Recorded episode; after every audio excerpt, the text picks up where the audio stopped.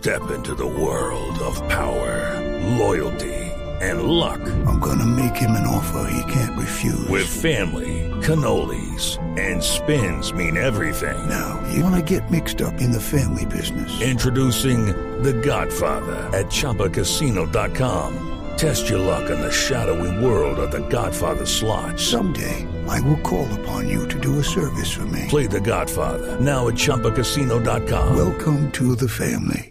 No purchase necessary. VGW Group. Void where prohibited by law. 18 plus. Terms and conditions apply. El padre Alberto Linero es periodista y también está en Mañanas Blue.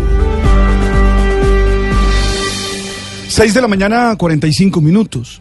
No hay vencedores ni vencidos. Hemos perdido demasiado como para alegrarnos. Con esta afirmación inicia la declaración de Juan Carlos Claret, el vocero de la Organización de Laicas y Laicos de Osorno, la diócesis de la que acaba de salir el cuestionado obispo Barros tras la aceptación de su renuncia por parte del Papa Francisco. Ayer en Roma, el pontífice dejó en firme las primeras tres renuncias de las 34 recibidas el pasado 18 de mayo, tras las reuniones que sostuvo con todos ellos a causa de los escándalos por los abusos sexuales y el presunto encubrimiento de los mismos. En su visita a Chile, de hace ya medio año, el Papa había dado muestras de apoyo al obispo Barros, uno de los tres cuya renuncia fue aceptada, pero tras las investigaciones posteriores, se dio cuenta que eh, le habían mentido, que le habían engañado. Es decir, que el informe de más de dos mil páginas mostraba que Barros sí tenía algo que ver. El Papa no solo pidió perdón a las víctimas por su respuesta, sino que tomó drásticas medidas en el asunto. El caso debe ser un primer paso ejemplar para corregir en la Iglesia Católica aquel terrible lastre de acciones criminales contra los menores que ha marcado negativamente la vida de tantas víctimas, dejando a su vez una marca dañina en lo que el catolicismo quiere representar y provocar en el mundo.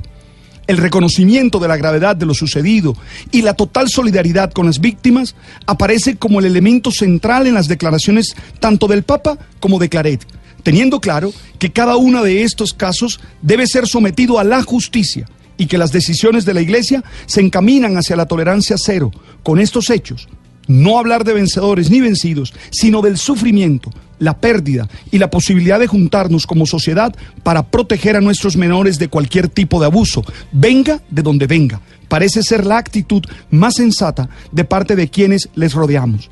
Queda entonces muy claro que estas situaciones no debieron suceder, ni pueden suceder jamás, y que todos tenemos que estar atentos para que nuestros niños estén siempre seguros y puedan crecer sanamente. La fe se expresa en coherencia con valores.